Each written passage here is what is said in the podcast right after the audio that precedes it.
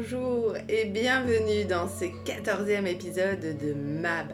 Alors, la dernière fois, on a plutôt parlé des communautés sur Clubhouse. Cette fois-ci, j'aimerais que l'on parle des marques. Est-ce qu'elles sont présentes? Qu'est-ce qu'elles y font?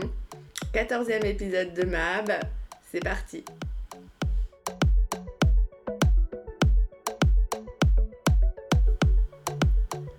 Alors pour commencer ce nouvel épisode, on va parler de Feed.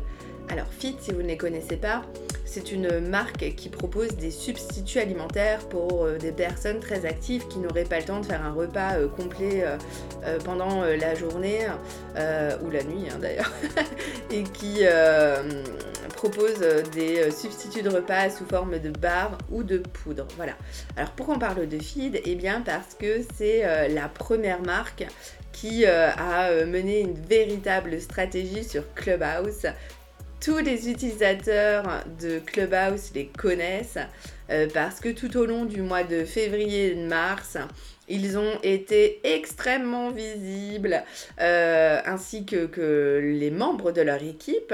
Anthony Bourbon, le CEO en tête, qui était euh, extrêmement actif. Et en fait, la marque a proposé de très très nombreuses rooms.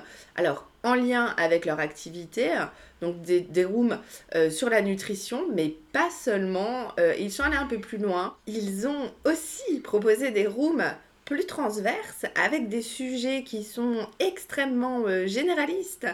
mais porteurs de followers hein, pour le coup parce que ça reste une stratégie donc Fit se positionne vraiment comme la marque finalement complice du bien-être du mieux-être et euh, les rooms euh, qu'ils ont animés tout au long euh, de, la période février-mars, hein, pour ce que j'ai pu observer en tout cas, étaient bien souvent constitués donc de membres de FID, mais aussi et surtout d'invités qui avaient la légitimité dans leur domaine. et c'est comme ça, avec ce co-host, ce co-hosting qui a été mis en place, que finalement FID a élaboré sa stratégie et c'est une stratégie gagnante euh, puisqu'aujourd'hui la marque est dotée d'un community manager a priori à tefit.co qui euh, draine euh, donc une communauté de près de 15 000 followers. Stratégie gagnante, oui, assurément, pour Feed.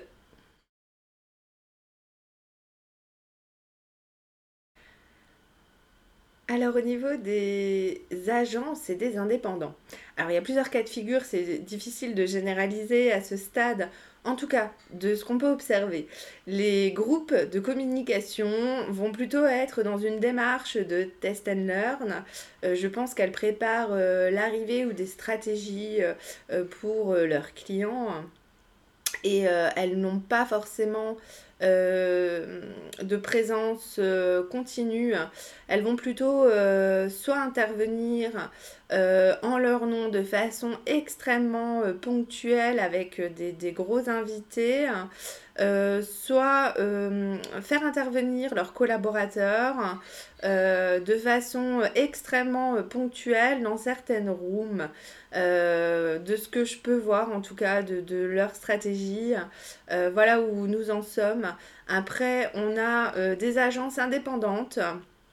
Donc elles sont beaucoup plus actives et bien souvent ce sont euh, euh, eh bien leurs CEO ou leurs fondateurs qui sont présents sur le réseau social, qui génèrent par leur notoriété des communautés qui sont assez importantes et qui vont venir prendre la parole. Alors de la même façon Bien souvent, ils interviennent euh, en co-host avec euh, d'autres euh, utilisateurs de la solution et viennent parler de sujets qui sont assez larges. qui, qui, ont parfois rien à voir avec le marketing. en tout cas, ils sont assez actifs Enfin, en tout cas, il était beaucoup au mois de février-mars aussi. Euh, la tendance commence à euh, diminuer un peu. Je pense qu'il y a eu beaucoup de test and learn aussi hein, de, leur part. Donc, gros groupe, euh, grandes agences indépendantes, ça va être du test and learn pour préparer potentiellement l'arrivée de clients sur la plateforme. Et après, on a énormément d'indépendants.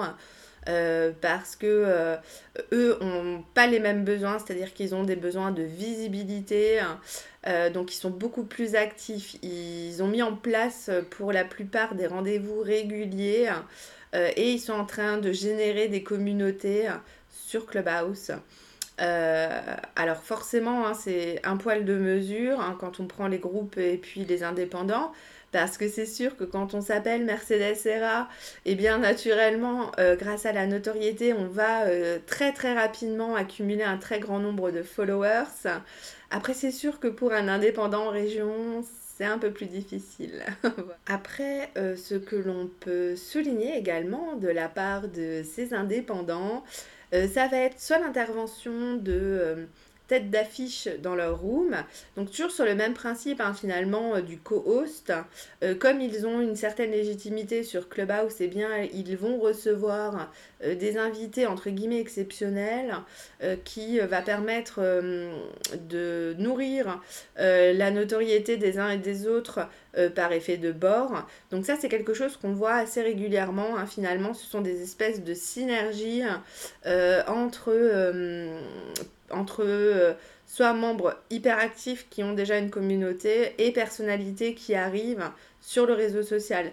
Alors là, pour le coup, on parle d'agence, mais ce principe est beaucoup plus large et finalement concerne euh, à peu près tous les utilisateurs euh, euh, qui, ont, des grosses communautés sur Clubhouse. Alors, en ce qui concerne les annonceurs sur Clubhouse, il y a plusieurs choses à, aborder. La première, c'est que on va pas se mentir, il y a très peu de marques aujourd'hui qui prennent la parole en leur nom sur la plateforme mis à part euh, feed. Euh, après, qu'on peut voir, hein, les seules euh, interventions de, marques finalement que, j'ai pu observer sur le réseau social, ça va être encore une fois hein, sous forme de co-hosting. Ils, vont intervenir en tant qu'invités de communautés plus larges. et ce qu'on a beaucoup vu hein, jusqu'à présent, ça va être des interventions sous, euh, notamment sous l'angle euh, de la thématique sustain, où euh, les marques vont venir parler de leur RSE ou des choses qu'elles auront mis en place pour proposer une approche durable ou responsable. Alors pourquoi cette approche me semble pertinente? Eh bien parce que elle permet à la marque d'évoluer en toute sécurité premièrement, elles interviennent dans le cadre de rooms organisés par d'autres. Donc ces euh, autres qui peuvent être euh, soit euh, des influenceurs, soit des agences, enfin peu importe leur statut. ces hosts finalement vont leur servir de filet de sécurité parce que euh, ce sont elles qui vont euh, modérer les rooms, donc qui vont euh, donner la parole ou ne pas la donner à certains intervenants. Et du coup, c'est quand même sécurisant d'être dans ce cadre-là. Et puis, cet angle du durable et du responsable, eh bien finalement, il inscrit la marque dans une bienveillance qui est indéniable et qui va, je pense, permettre d'éviter euh, des dérapages euh, que euh, d'autres thématiques plus clivantes pourraient générer. Donc on a vraiment un double filet de sécurité, donc des rooms qui sont finalement organisés et qui sont modérés par des tiers, et puis cet angle bienveillant qui permet eh bien de, de présenter la marque sous un angle qu'il est difficile d'attaquer.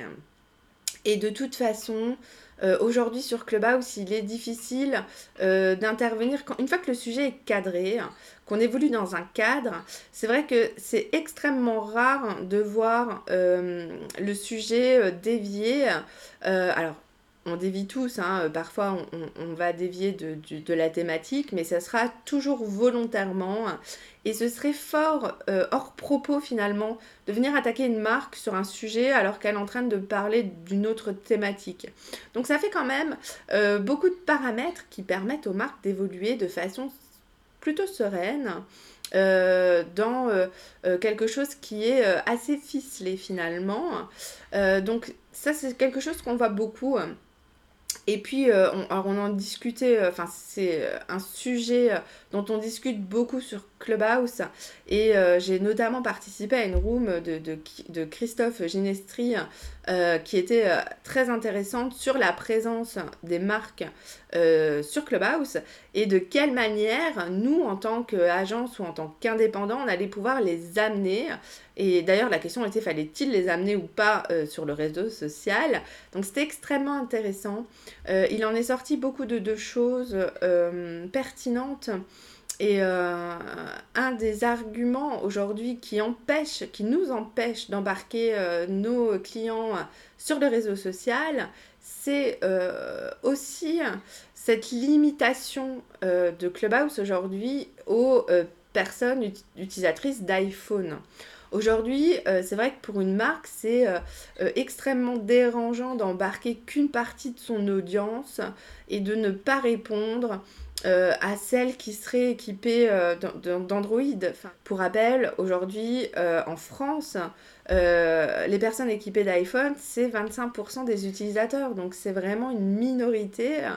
Et on peut comprendre euh, la frilosité du coup de certains annonceurs à embarquer euh, leurs audiences sur le réseau social.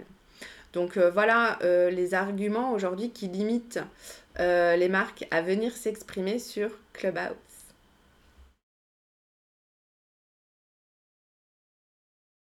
Alors, je voulais faire une toute petite parenthèse sur une mécanique qui fonctionne sur Clubhouse. Aujourd'hui, comme je vous l'ai dit, un hein, peu de marques sont présentes, mais euh, il y en a quand même quelques-unes comme Lavinia. Donc Lavinia euh, propose des vins euh, et propose une mécanique hyper pertinente sur Clubhouse, à savoir une commande de box sur son site internet. On va recevoir la box chez nous et rendez-vous sera donné sur Clubhouse pour procéder à la dégustation. Et c'est une mécanique qui fonctionne parce qu'elle va euh, nous permettre finalement eh bien, d'apprendre, euh, d'étoffer nos connaissances tout en euh, n'étant ni vu ni entendu si on ne le souhaite pas. Et c'est toute la force de Clubhouse, c'est-à-dire qu'on va pouvoir participer à la vie du réseau sans être vu et sans être entendu si on ne le désire pas. Donc c'est pas comme une formation en ligne, en vidéo, où euh, l'interlocuteur finalement va pouvoir voir euh, ce que l'on fait. Euh, alors après, beaucoup coupent la caméra, mais là c'est vraiment que de l'audio. Donc ça nous permet finalement de finalement continuer notre vie quotidienne euh, sans euh, se préoccuper euh, de, de, l'audience qui ne nous entend pas. Donc on va pouvoir discuter avec son conjoint ou s'occuper de ses enfants tout en procédant à une dégustation et en écoutant attentivement eh bien, les conseils de, du speaker. Et ça, je pense que c'est une grande force de Clubhouse et que toutes les marques finalement euh, qui se prêtent euh, à de la dégustation ou un apprentissage plus globalement, eh bien, euh, ont leur pertinence sur Clubhouse. Je pense notamment à, au cours de langue. Et certains membres de Clubhouse se sont déjà positionnés là-dessus et invitent donc soit euh, des, euh, des, utilisateurs étrangers à apprendre le français, soit vont inviter euh, la communauté française à apprendre d'autres langues. Et là aussi, je trouve que le format audio, le format proposé par Clubhouse est extrêmement pertinent et permet de nous désinhiber un petit peu hein, par rapport au fait qu'il n'y ait pas ce côté euh, vidéo, euh, tout en euh, nous permettant de, eh de, participer activement à la conversation. Donc voilà pour le, gros point fort finalement de Clubhouse pour ces marques-là. ça va être eh bien, soit de la formation, de l'apprentissage ou de la dégustation. Alors pour conclure ce double épisode dédié à Clubhouse, ce qu'on peut en retenir au niveau des marques, c'est que seule Feed en France est présente et extrêmement active sur le réseau, jusqu'à générer une communauté de 15 000 utilisateurs. Au niveau des autres annonceurs, eh bien, leur présence est plus discrète, avec des interventions plutôt ponctuelles dans des rooms au sujet cadré et euh, généralement euh, euh, dans, des, dans un contexte qui va permettre finalement de prendre le moins de risques possible. on espère que les marques seront un peu plus présentes en septembre avec l'arrivée d'Android sur Clubhouse. Alors on avait, enfin, on avait mais en tête, mais a priori ça va être échelonné tout au long euh, des mois qui viennent avec une ouverture aux Android pays par pays. J'ai appris ça ce matin, donc je ne sais pas euh, finalement à quel moment euh, les personnes dotées d'Android vont pouvoir accéder à Clubhouse en France. Mais on espère au courant de l'été pour probablement des marques qui vont commencer à émerger en septembre. Voilà, et puis on l'a vu, hein, donc euh, des mécaniques qui fonctionnent, comme celle de Lavinia. Euh, il y en a peu encore à l'heure actuelle, mais euh, certains sujets s'y prêtent bien. Des dispositifs, il y en a plein, on, en imagine tous beaucoup. Maintenant, savoir si les marques vont jouer le jeu et, vont venir sur Clubhouse, c'est difficile à dire, mais je pense qu'il va se passer deux, trois petites choses courant septembre. Voilà pour ce 14e épisode. Je vous souhaite une très belle journée. À bientôt.